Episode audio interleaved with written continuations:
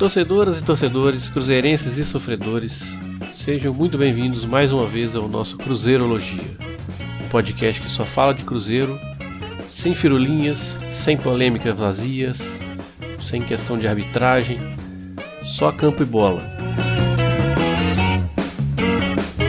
Bom, a gente chegou aqui ao episódio número 14 e para esse episódio, infelizmente meus dois colegas de podcast não vão poder participar.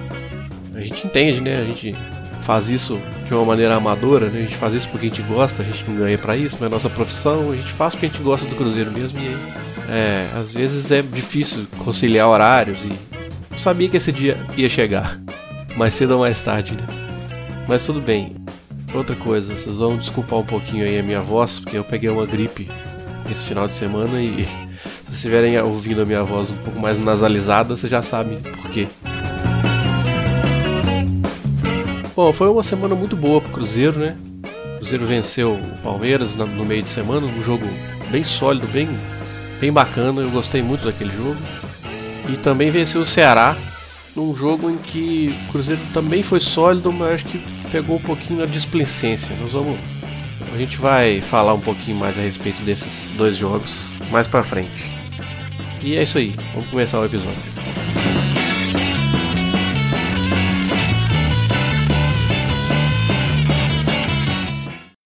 Cruzeirologia, episódio 14. Muito bem. Bom, vamos começar falando um pouquinho sobre o jogo do Palmeiras. Eu queria até, até anotei assim umas coisas que eu queria falar. Quem ouviu o episódio passado sabe que eu era uma voz dissonante aí na, na análise, porque parecia que tava, parecia não, todo mundo tava bem confiante aí com o Cruzeiro. Cruzeiro passava uma confiança, né, no time, todo mundo confiando no time, porque parece que o time tava bem sólido e tal, e eu acabei achando um pouco ruim, porque o, o adversários, os adversários tiveram muito volume, né? O Racing teve muito volume, o Santos teve muito volume, então eu acabei achando um pouco é, nunca, não achei muito bom, sabe? Porque eu, quando, eu já até falei isso antes no episódio anterior.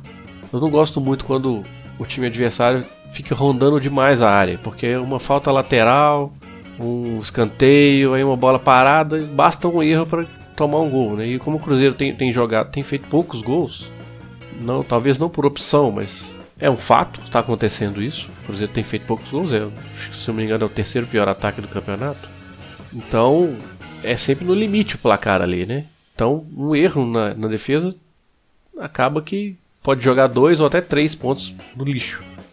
Então, eu não gosto muito quando o time fica rondando demais a área, porque pode ser que tome um gol e o Cruzeiro não consiga vencer por causa disso. Teria que fazer um, um jogo perfeito. De fato, o Cruzeiro está fazendo jogos com uma defesa muito boa, mas a gente sabe como é que o futebol funciona. Não, não vai, isso não vai durar para sempre. O Cruzeiro não vai ficar sem tomar gol até o final do campeonato. Então, eu acho que tem que fazer um, jogo talvez defensivamente. Tinha que fazer um jogo defensivamente melhor, porque contra o Palmeiras foi assim. Contra o Palmeiras, o Cruzeiro fez um jogo muito sólido, de fato, defensivamente falando. Com a bola eu vou falar depois, mas eu acabei tendo uma conversa com o Matheus Lima no Twitter. Um abraço, Matheus Lima, se você estiver ouvindo a gente. E acabei acabou me fazendo pensar uma coisa, que talvez o Cruzeiro tivesse concedendo esse volume todo por causa de uma mudança de postura. Se o Cruzeiro foi marcar mais alto, é, é o, o problema do cobertor curto, né? Se você já vai marcar lá na frente, você vai deixar o, o seu time com mais espaços nas costas da sua última linha. E aí acaba que o Cruzeiro rouba menos a bola na sua intermediária. E quando o Cruzeiro vai marcar mais alto, eu já falei isso aqui antes também. Eu acho que o Cruzeiro não está fazendo uma pressão alta muito coordenada, muito bem coordenada, porque aí o adversário, às vezes, ele consegue passar dessas linhas, dessa pressão alta e conseguir romper a primeira linha de marcação vai pegar muito campo para avançar. Então esse é um problema. E aí o Cruzeiro tem que recompor rápido. Nisso o Cruzeiro, eu admito, o Cruzeiro está fazendo muito bem, que é recompor rápido o suficiente para poder atrasar a ação do adversário. Contra o Palmeiras aconteceu isso muito. Mas vamos voltar aqui ao raciocínio. Então, se o Cruzeiro vai marcar um pouco mais alto, ele deixa um pouco mais atrás e aí o adversário já consegue romper essa primeira linha e já chega na intermediária de forma mais fácil. Por outro lado, se você sobe a sua pressão, significa que você está querendo roubar a bola mais rápido para poder atacar mais, ou seja, é uma coisa de é uma escolha que foi feita talvez. Então é uma coisa que ainda não, não consegui eu não consegui ainda formular uma opinião a respeito disso, é, formular uma explicação disso, mas talvez seja isso, talvez o Cruzeiro esteja procurando atacar mais e com isso você vai acabar deixando um pouco mais de espaço e aí fica um jogo mais de trocação, o que é engraçado que eu lembro claramente do Mano falar uma vez que ele não gosta de jogos francos, ele gosta de jogos controlados. Bom, essa conversa eu tive com o Matheus Lima foi antes do jogo contra o Palmeiras. E contra o Palmeiras, não. Contra o Palmeiras já foi uma coisa diferente. O Cruzeiro não foi marcar alto o Palmeiras. Quando o, Palmeiras tinha a bola, o Cruzeiro se, se recompunha, marcava posicionado. E o Palmeiras estava com uma estratégia clara de sair em velocidade em contra-ataque, se defender e sair em velocidade. E o Cruzeiro conseguia matar a transição ofensiva do Palmeiras bem, de maneira bem forte com a marcação muito forte pelo centro, no corredor central. Isso foi uma coisa que eu gostei bastante, assim, foi uma guerra de estratégias. Né? O Roger queria atacar o Cruzeiro na transição ofensiva, no contra-ataque. E o Mano sabia disso. Tanto que ele a estratégia para o jogo foi: perdeu a bola, pressiona o mais rápido possível para evitar contra-golpe. Só que isso demanda uma, uma intensidade física grande. Ali pelos 30 minutos do primeiro tempo, deu uma caída e o Palmeiras começou a avançar um pouco mais. Com a bola, o Cruzeiro tá, tá me mostrando uma característica de atacar de forma mais. Eu vou dizer nem que é uma improvisação, não, é uma organização que não aparece tanto. Porque não é um ataque posicional do Guardiola, que tem um, um, um jogador na amplitude da direita, outro na esquerda, um jogador entre as linhas para procurar. Não é cada um ocupa um espaço. Não é bem assim, é uma coisa mais um pouco mais caótica que os jogadores eles têm liberdade para se encontrarem.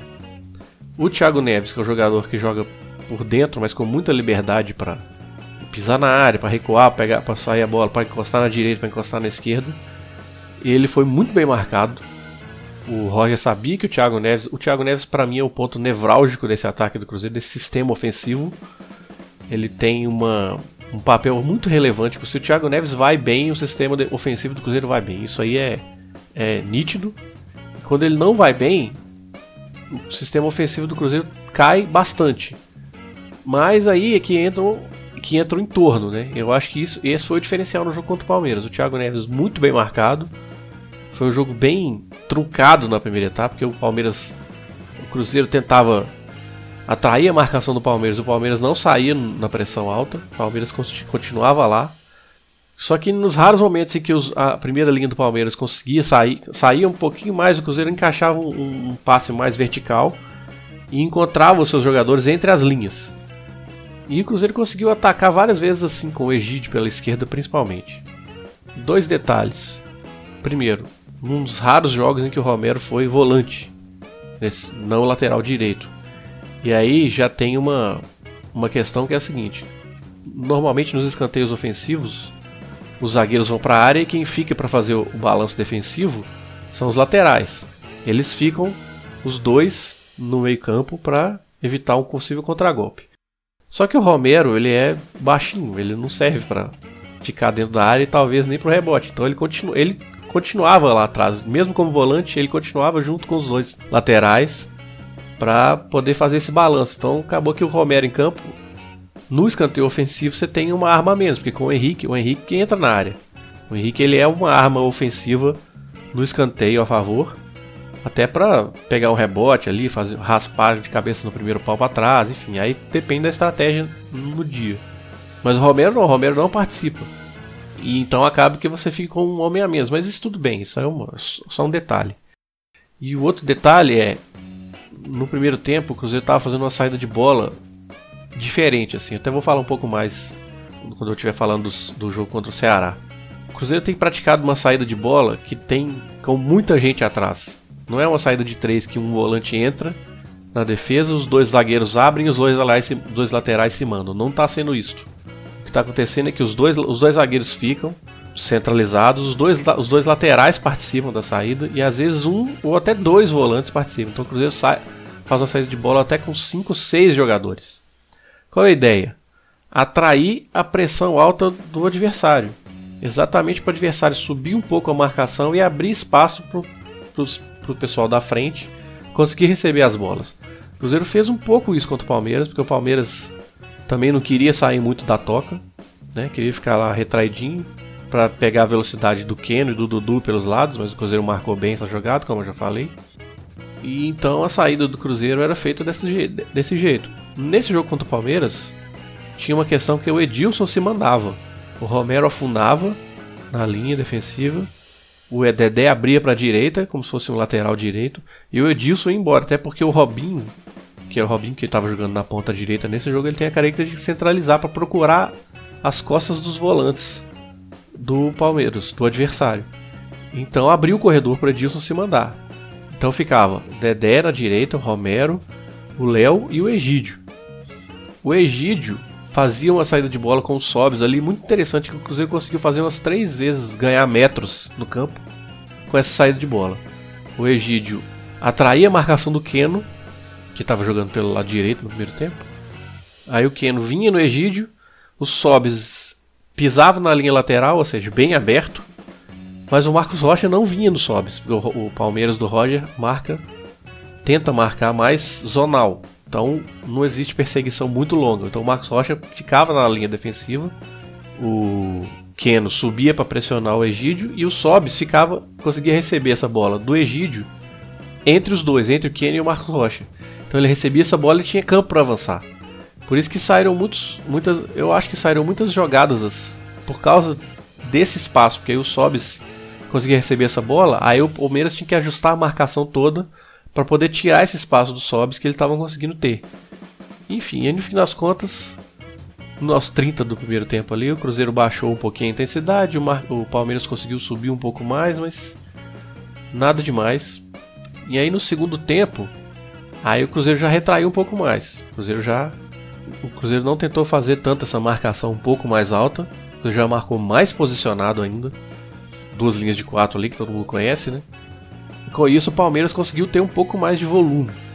Até o Palmeiras até subiu um pouco mais as, as suas linhas porque começou a ter mais posse. Mas aí o Cruzeiro acabou sendo premiado com aquele gol, que foi uma passagem do Edilson pela, pela direita, que, que puxou a marcação e deixou o Robinho livre para achar os Sobs. O Robinho até confessou depois que ele queria botar era na cabeça do Sobs e não no pé.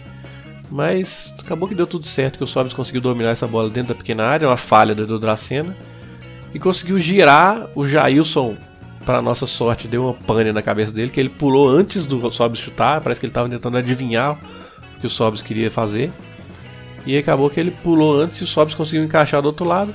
E aí, depois do gol, o Cruzeiro controlou o jogo totalmente sem a bola. O Cruzeiro conseguiu repelir todas as ofensivas do Palmeiras, mantendo o adversário longe da área. Que eu já falei isso aqui mais de uma vez. Para mim, defender bem é isso. Você Mantém o adversário lá com os zagueiros, com a posse dos zagueiros. Se eles tentarem entrar, repele. Fica aí longe da área. Se, se você conseguir manter o seu time adversário longe de sua área, de forma que ele não consiga mandar bolas, fazer cruzamentos ou lançamentos por cima, ou conseguir escanteios, conseguir faltas laterais. Se a bola ficar rondando ali é, o meio-campo, ótimo, você vai conseguir defender para sempre assim, porque o, seu, o outro time não vai conseguir levar nenhum tipo de perigo né? Ah, tudo bem que futebol tem um imponderável aí, sabe? um lançamento, uma falha individual, mas você minimiza os riscos. E para mim foi isso que aconteceu. Aí eu fiquei mais satisfeito em relação ao que eu falei no episódio passado. Né? O, o Palmeiras teve posse de bola, mas uma posse de bola inócua. E não conseguiu incomodar o Cruzeiro mais. Eu achei uma vitória justa. Justa não é a palavra, porque eu sempre acho todos os resultados justos, exceto quando há erro grave de arbitragem. Mas foi uma vitória merecida. O Cruzeiro soube executar melhor o seu plano de jogo. Como eu falei, foi um. Para mim foi uma batalha de estratégias ali. O Roger queria atacar o Cruzeiro de um jeito, o Mano anulou isso. Mas o, o Roger também sabia como que o Cruzeiro atacava e o Roger anulou a, a, a ofensividade, a, o, o, centro ali do sistema ofensivo do Mano. E aí, por isso que ficou um jogo tão equilibrado assim, mas no fim das contas a defesa do Cruzeiro levou vantagem e a defesa do Palmeiras falhou uma vez. E, para nossa sorte, o Sobs conseguiu fazer o gol. E aí nós vencemos esse jogo. Cruzeirologia, episódio 14. Bom, sobre o jogo do Ceará. Também foi um jogo bem controlado. No primeiro tempo, o Cruzeiro conseguiu mostrar claramente que era superior. O Ceará, até que nos cinco primeiros minutos, o Ceará teve bastante posse de bola. O Cruzeiro conseguiu. É, o Cruzeiro se contentou ali em esperar o Ceará errar. Mas aí o jogo foi assentando, à medida que o jogo foi assentando, o Cruzeiro começou a ter mais posse de bola. O Ceará come, começou a se retrair muito. Né? O Ceará é um time que está com muita pressão e time não conseguiu vencer ainda no campeonato. A, a torcida está pressionando muito o time. E confiança é tudo, né? Quando os jogadores estão com confiança, eles conseguem fazer as coisas mais difíceis. E quando eles estão sem confiança, eles tentam fazer o simples e às vezes até o simples eles erram quando eles estão sem confiança. Então, é, isso pareceu muito assim. O Ceará eles, tavam, eles não estavam querendo atacar muito o Cruzeiro porque ele primeiro, porque eles sabiam da, do potencial que o Cruzeiro tinha de ataque. Então eles queriam realmente se defender mais para poder encaixar talvez um contra-ataque. Enfim, e acabou que o jogo se desenhou desse jeito. O que, que apareceu taticamente diferente para mim nesse jogo? Até falei, até falei que eu ia comentar mais a respeito disso. A saída de bola do Cruzeiro. O Tite, se não me engano, foi ele que cunhou esse termo de saída sustentada. E aí tem muitos analistas usando isso. O que é a saída sustentada? A saída com muita gente. Qual é o objetivo? Atrair a marcar pressão alta do adversário. Aí você tem um bônus e um ônus. O bônus é atrair a, a marcação alta para poder criar espaços entre as linhas do adversário que você pode explorar. O ônus é que você não pode errar. Porque se você atrai a pressão alta do adversário e erra, o adversário vai ter a bola muito mais perto do seu gol. Felizmente o Cruzeiro tem conseguido fazer essa saída de bola de maneira muito segura, assim. Não usou tanto o lado esquerdo quanto usou no jogo do Palmeiras hoje, mas a, a característica de explorar entre linha com essa pressão alta apareceu mesmo com o Ceará não subindo tanto a pressão como fez o Palmeiras. Né? Se a ideia dessa saída sustentada é puxar a pressão, atrair a pressão do adversário para abrir espaço entre as linhas do adversário, o Ceará não fez isso. O Ceará se, conte se contentou em ficar atrás da linha da bola, inclusive com os dois atacantes. O Léo e o Dedé não eram pressionados quase em momento nenhum. Uma marcação em bloco médio, médio para baixo do Ceará. Então o Cruzeiro teve uma certa dificuldade de, de entrar ali dentro. Mas, como eu falei, nas raras vezes em que isso acontecia, em que um, um, um ponta do Ceará subia para fazer pressão no lateral, ou um atacante, ou mesmo um volante subia para fazer uma pressão em cima dos volantes do Cruzeiro, abria um espaço e o Cruzeiro conseguia, conseguia achar os seus jogadores ali. Criou algumas chances, mas ah, não foi nada de espetacular defensiva e defensivamente foi mais do mesmo, né, que a gente está acostumado. O Cruzeiro, o Fábio praticamente não apareceu na imagem. Tal era a posse que o Cruzeiro tinha e tal era o controle de jogo que o Cruzeiro tinha também. Quando o Ceará roubava essa bola, né? Quando o, Ceará, quando o Cruzeiro errava, o Ceará saía para atacar. O Cruzeiro está com uma, uma capacidade de fazer uma pressão imediata depois da perda da bola que faz com que os adversários tenham muita dificuldade em fazer a transição, a transição ofensiva rápida. Ou seja, contra-atacar o Cruzeiro é difícil. Tem sido difícil. O Mano acho que deve ter treinado o time para isso, porque isso tem acontecido com muita frequência. Bom, o que, que mudou para esse jogo? A, com a suspensão do Robinho, quem jogou aberto na direita foi o Bruno Silva. No, o Mano não mudou o sistema de jogo da equipe, o desenho tático apenas colocou o Bruno Silva na ponta direita ao invés do Robinho. Só que o Bruno Silva e o Robinho são jogadores completamente diferentes. O que que mudou? O Robinho, ele é um meia ponta. Ele tem quando o Cruzeiro está sem a bola, ele recompõe o lado direito, parte dali centraliza quando o Cruzeiro rouba a bola para poder participar da construção, aproximar do Thiago Neves, aproximar do Sassá e abrir o corredor para o Edilson apoiar.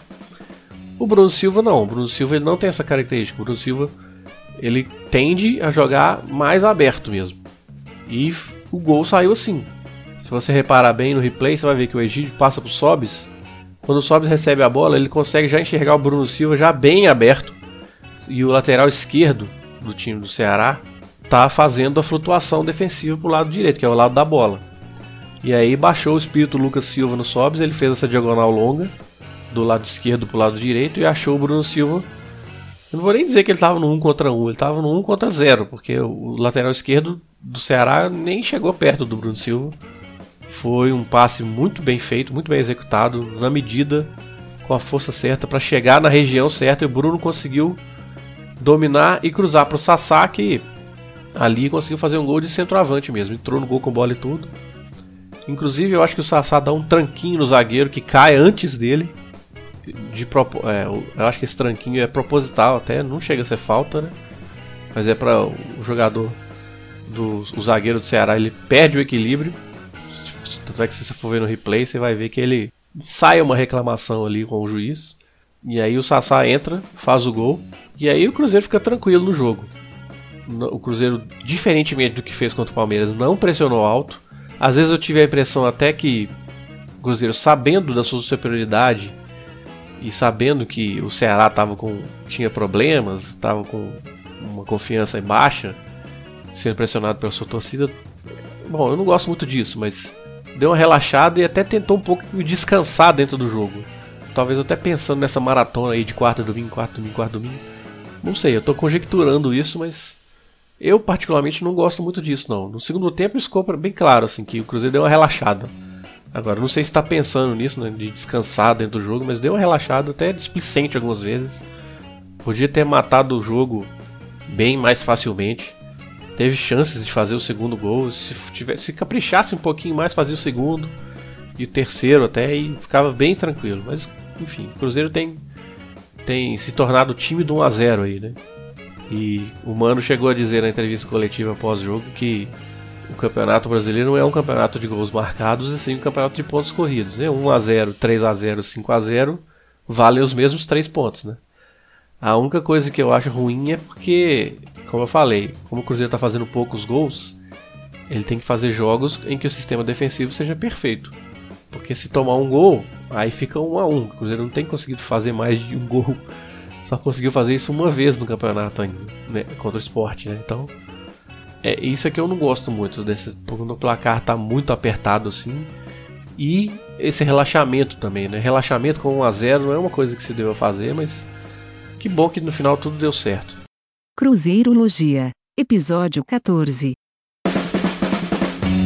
Bom, e para terminar, vamos ler aqui alguns tweets que vocês mandaram para mim. Hoje eu tô sozinho, né? Aqui tem quatro tweets aqui. Vou, até esse momento que eu tô lendo, gravando aqui o episódio, tem quatro tweets apenas. Mas tudo bem. O que importa é a participação de vocês. aqui o Marcel Cook, que está sempre participando com a gente. Um abraço, Marcel. Ele pergunta: Acha que o Thiago Neves não está 100% ou sua queda de rendimento foi devido à ausência do Arrascaeta? Eu acho que as duas coisas, e isso é ainda potencializado pelo fato de os adversários saberem isso que eu falei no começo do programa. O, o, Thiago Neves ele é um ponto central do sistema ofensivo do Cruzeiro. Quando os adversários isso, eles conseguem impressionar muito o Thiago Neves. O Thiago Neves tem técnica e habilidade suficiente para poder sair dessa pressão. Ele fez isso várias vezes no ano passado, tanto é que ele foi um dos melhores meios do Campeonato Brasileiro. Mas eu acho que ele deve estar tá ainda com. Ele voltou de lesão há pouco tempo, né? Se não me engano. Tanto é que ele não jogou os 45 minutos, não jogou os 90 minutos contra o Palmeiras. Então eu acho que ele tá, deve estar tá recuperando aí um pouco da sua forma física. O Thiago Neves já é, também não é nenhum garoto, né? Talvez a recuperação física dele seja mais difícil. E com certeza, eu, você perguntou se, que se a queda de rendimento foi a ausência do Rascaeta, isso é um fator claro. Como vocês sabem, eu sou um coletivista convicto no sentido de que o desempenho de um jogador não depende só dele, depende sim do coletivo. Talvez até mais do coletivo do que dele. Então, quando você tira uma peça ali para atrair atenção, a Rascaeta é um jogador de Copa do Mundo, né? Nível de Copa do Mundo. E não é de qualquer seleção, é do Uruguai. É, todo mundo sabe que o Arrascaeta é um jogador que tem muita habilidade, e então ele acaba que divide as atenções. Né? Sem o Arrascaeta, os times podem concentrar muito a sua atenção no Thiago Neves. Os sistemas defensivos dos adversários. Eu acho, pensando agora que eu acho até que o Roger deve ter feito isso. Ele falou, ah, o Arrascaeta não está jogando, então vamos colocar aí o Thiago Santos e, e o outro volante, que eu esqueci o nome agora, para marcar o Thiago Neves. E, bom, naquele jogo eles conseguiram fazer isso bem. O Samuel Alvarenga, de novo, né? Mais uma vez, o Samuel também participa bastante com a gente aqui. Ele diz: Sei que o time está sabendo controlar bem o jogo e raras vezes está passando sufoco ou perigo na defesa. Mas acredito que isso tem se exacerbado muito durante os jogos e, quando, e, e que muitas vezes não matamos o jogo em razão desse suposto controle. É, então, foi o que eu falei, né? No episódio passado eu já reclamei um pouco disso. É, acho que era um pouco isso que eu estava querendo falar. Porque assim, beleza, você quer controlar o jogo sem a bola? Pode controlar, mas fique, deixe, mantenha o adversário longe da área. Na semana passada eu reclamei disso, o Cruzeiro não conseguiu fazer isso, então foi mais perigoso, sim. Nesses jogos contra o Palmeiras e contra o Ceará foi mais tranquilo, mas ainda assim eu acho que eu concordo com você, viu, Samuel? Eu acho que o time tá exagerando um pouco nisso. Até porque, como eu falei, no time não tem feito muitos gols, então fica sempre ali no, no limite do placar, né? 1 a 0 e se tomar um gol fica 1 a 1 já perde dois pontos. Então, se fizesse o segundo, fizesse o terceiro, aí ok, aí podia ficar tranquilo ali, até levar um sufoquinho ali, porque aí não ia alterar muito a situação, mas com 1 a 0 só, eu acho que é realmente muito perigoso. Eu acho que realmente tem que a, a, o Cruzeiro realmente tem que matar o jogo quando tem a, a, a chance. E não tem feito isso, né? O Cruzeiro tem desperdiçado várias chances. Nos jogos da semana passada, contra o Racing, contra o Santos, o Cruzeiro teve chances de matar, mas perdeu muitos gols, né? Fez, fez os, gols necessários para vencer, mas perdeu muitos gols também, para ficar mais tranquilo. Então era uma questão de finalização. Nesse jogo contra o Ceará, contra o Palmeiras não, contra o Palmeiras foi mais tranquilo. O Palmeiras sequer levou perigo pro Cruzeiro. Nesse jogo contra o Ceará podia ter feito esses gols. O Ceará também não levou perigo, mas podia Cruzeiro teve mais chances de fazer gol e matar o jogo contra o Ceará. E nesse jogo contra o Ceará foi um pouco de displicência, eu acho, sabe? Teve um lance que o Egídio chegou por um lado, aí tinha quatro, cinco pessoas dentro da área e ele fez um cruzamento totalmente errado, muito forte, para diagonal para trás. E aí a bola acabou indo parar no Edilson do outro lado, pra você ter uma ideia de tanto que o cruzamento foi ruim. E aí o Edilson tinha campo para avançar, avançou, entrou dentro da área e fez um cruzamento pífio, assim, fraquíssimo não sei o que ele pensou. Então um pouco de displicência. Como a área povoada, você podia escolher o alvo. A defesa do Ceará muito desorganizada. Enfim, um pouco de displicência. Então, às vezes o placar vai mascarando essas coisas que talvez contra um time mais qualificado isso não apareça tanto, né? Enfim. O João Luiz Amaral. Ele diz aqui: vocês acham que o Cruzeiro está desgastado fisicamente? Para corrigir isso, o Mano poderia pensar em jogar com o Cabral e uma trinca de volantes? Olha, desgastado fisicamente, João. Um abraço para você. Eu acho que todos os times estão. Porque agora é quarto domingo para todo mundo, né? Então vai acabar. É difícil você fazer jogos intensos sempre os 90 minutos jogando dessa forma. Você não tem tempo nem para treinar. E aí o Cruzeiro vai, o Cruzeiro tá em Fortaleza. Vai voltar de Fortaleza, que é uma viagem longa. Tudo bem que o jogo é no Mineirão, mas é, vai haver situações aí que o Cruzeiro vai fazer uma viagem, talvez até internacional, né? Pensando na segunda fase da Libertadores, em que vai ter que viajar, voltar para Belo Horizonte, depois já ir para outro lugar, para Porto Alegre, para sei lá, para Chapecó, sabe? Não Chapecó não, Chapecó que vai ser agora. Mas enfim, então eu acho que desgastado fisicamente todo mundo tá. Tanto é que o Mano optou, ele até falou isso, Henrique, ele optou para não colocar o Henrique hoje para evitar uma lesão do Henrique. O Henrique já está desgastado fisicamente. O Henrique foi um dos que mais jogou esse ano. Aí essa solução que você propôs aqui, o Mano poderia pensar em jogar com o Cabral e uma trinca de volantes. Eu acho difícil que o Mano faça isso, sinceramente. Assim, é uma solução? É uma solução, mas eu acho difícil que o Mano faça isso. O Mano não tem dado muitas, muitas, muitos indícios de que ele vai mudar o sistema tático do, do Cruzeiro, não. No sistema tático eu digo o desenho tático, né? O esquema. É claro que você tira um jogador coloca outro, como foi o caso do Robinho e do Bruno Silva, que eu mencionei aqui nesse episódio. Muda a característica do time. Mas o desenho tático continua sendo 4-2-3-1. Principalmente agora que o Sassá tá tendo uma sequência, né? Porque quando não jogava. Já explicamos isso aqui em alguns episódios. Quando não joga Raniel ou Sassá, eu, eu acho que o Cruzeiro muda o desenho. Vira um 4-2-4-0. Porque não é o Thiago Neves que é a centroavante, nem o Arrascaeta, nem ninguém. Por isso que eu coloco esse zero na frente. E na verdade, todos os quatro ali da frente tem que se tornar esse centroavante. Cada hora um ocupar a posição mais, mais avançada ali. Mas isso é uma outra questão. Então tem sim desgaste físico. Mas eu acho que tem que aproveitar que vai ter parado para a Copa, rodar o mínimo possível. Claro, evitando lesões para poder acumular muitos pontos, porque depois da Copa vai ser mais pauleira ainda. O Cruzeiro já vai jogar na segunda, literalmente no dia seguinte depois da final da Copa, já vai jogar um jogo decisivo contra o Atlético Paranaense. Tem a vantagem, mas não pode relaxar. E depois vai jogar contra o América na quinta-feira, já pelo Campeonato Brasileiro. E aí depois só quarta e domingo vai ter as oitavas da Libertadores. Então eu acho que sim, está desgastado fisicamente. Isso pode estar atrapalhando um pouco, mas eu acho que tem que dar tudo agora dentro do possível, né? Até a, a parada para a Copa. E por último aqui o Breno Machado. Um abraço pro Breno. Pergunto, vocês não acham que o Cruzeiro tem excelentes moedas de troca com o Manuel, por exemplo, por ser envolvido numa troca com o velocista? O Manuel realmente é uma excelente moeda de troca, mas eu não abriria mão dele não. Eu acho que o Cruzeiro está bem servido, por enquanto está bem servido com Dedé e Léo, está sendo uma dupla de zaga excelente.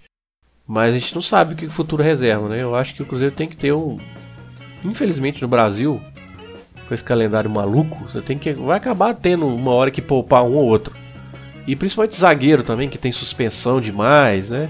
Manuel hoje, hoje ele é o, dependendo do, do lado que for, ele é o terceiro ou quarto zagueiro do time do Cruzeiro. Talvez se o Dedé se fosse suspenso, ele vai jogar com o Léo e o Murilo, ou então se um, um, zagueiro, um dos dois zagueiros entre Dedé e Léo, um é lesionado, outro é suspenso, o Manuel vai jogar. Ele tá na. tá na. Porque senão você vai ter que colocar o Digão, ou até mesmo o, o, o Arthur, e a gente sabe que o Mano ele não é, não gosta muito de usar os jovens né, em situações de, de tensão, né, de situações de, de muito risco, assim, finais, jogos decisivos, enfim. Mas a segunda parte da sua pergunta você tem razão. Assim, o Cruzeiro precisa de um velocista. Eu acho que até a entrada do Marcelo hoje, o Mano até se, chegou a se referir isso, a, nesse, a, a isso nesse sentido na coletiva. Ele falou que ele foi perguntado sobre o Marcelo e ele falou que ele vislumbrou que precisava de um jogador de mais, de mais, velocidade com a lesão do Rafinha. Eu acho que até antes disso tinha que já precisava de um. Porque o, o David, que é para ser esse cara, ele voltou, mas já se lesionou de novo e não sei qual a previsão dele. E se você for olhar bem, ano passado a gente tinha dois, a gente tinha o Alisson e o Elber. Ah, ok, a torcida não gostava muito dos dois. Mas eu tô falando só de característica, não tô falando de técnica aqui. Eram os dois velocistas que o Cruzeiro tinha. Hoje, o Cruzeiro tem no elenco só um, que é o David, e está lesionado. Ah, o Rafinha pode fazer esse papel? Pode. Mas o Rafinha não é ponta, velocista. Né? Ele é rápido, é um pouquinho, é rápido, mas não é a característica principal dele. O Rafinha ele tem um pouco cacuete de meia também, né? Agora, não é um ponta rápido aquele para você pegar ele no um contra um com o lateral e ele ter uma vitória pessoal, um drible e poder quebrar a última linha fazer um cruzamento, até mesmo finalizar cortando para dentro. Não é ponta mesmo. O Cruzeiro precisava de um ponta. E, na verdade, a gente vem falando isso aqui. Aqui não, porque o, o, o, o Cruzeirologia só começou esse ano, mas a gente, eu vinha falando isso no meu Twitter pessoal, o Iron também vinha falando no Twitter dele já desde 2000, final de 2016. O Cruzeiro precisava de mais jogadores com mais essa característica mais jogadores com essa característica, com essa característica no elenco, né? Ah, bom, e é isso aí, pessoal. Considerando que foi um episódio que eu fiz sozinho hoje, né? Aliás, um abraço aqui pro Iron e pra Ana. Ele não é irônico não, gente. É um abraço de verdade, assim. Eu tenho certeza que eles vão ouvir esse episódio. Então, fica aqui um abraço para eles. Espero que eles voltem aí rápido, é, o mais rápido possível. A gente compreende aí os compromissos que as pessoas têm e enfim, cada a vida de cada um é difícil mesmo. Eu que sou um desocupado e fico fazendo essas coisas. Bom, então é isso aí, pessoal. Esse foi o episódio número 14. Espero que vocês tenham curtido. A nossa plataforma principal de publicação é o SoundCloud. Você pode achar a gente lá no soundcloud.com.br Cruzeirologia. Nós também estamos no iTunes. Só se procurar por Cruzeirologia no iTunes que você vai encontrar a gente lá. A gente tem um site muito provisório, mas vocês podem acessar cruzeirologia.com.br e o, nosso, o link para o nosso feed está lá. Se vocês quiserem assinar o nosso feed, vocês podem entrar lá que vocês vão conseguir. Eu sou Cristiano Candian, arroba Candian no Twitter. E inclusive, pessoal, meu nome está escrito em russo no Twitter, tá? É para comemorar a Copa do Mundo, mas sou eu mesmo, Cristiano Candian.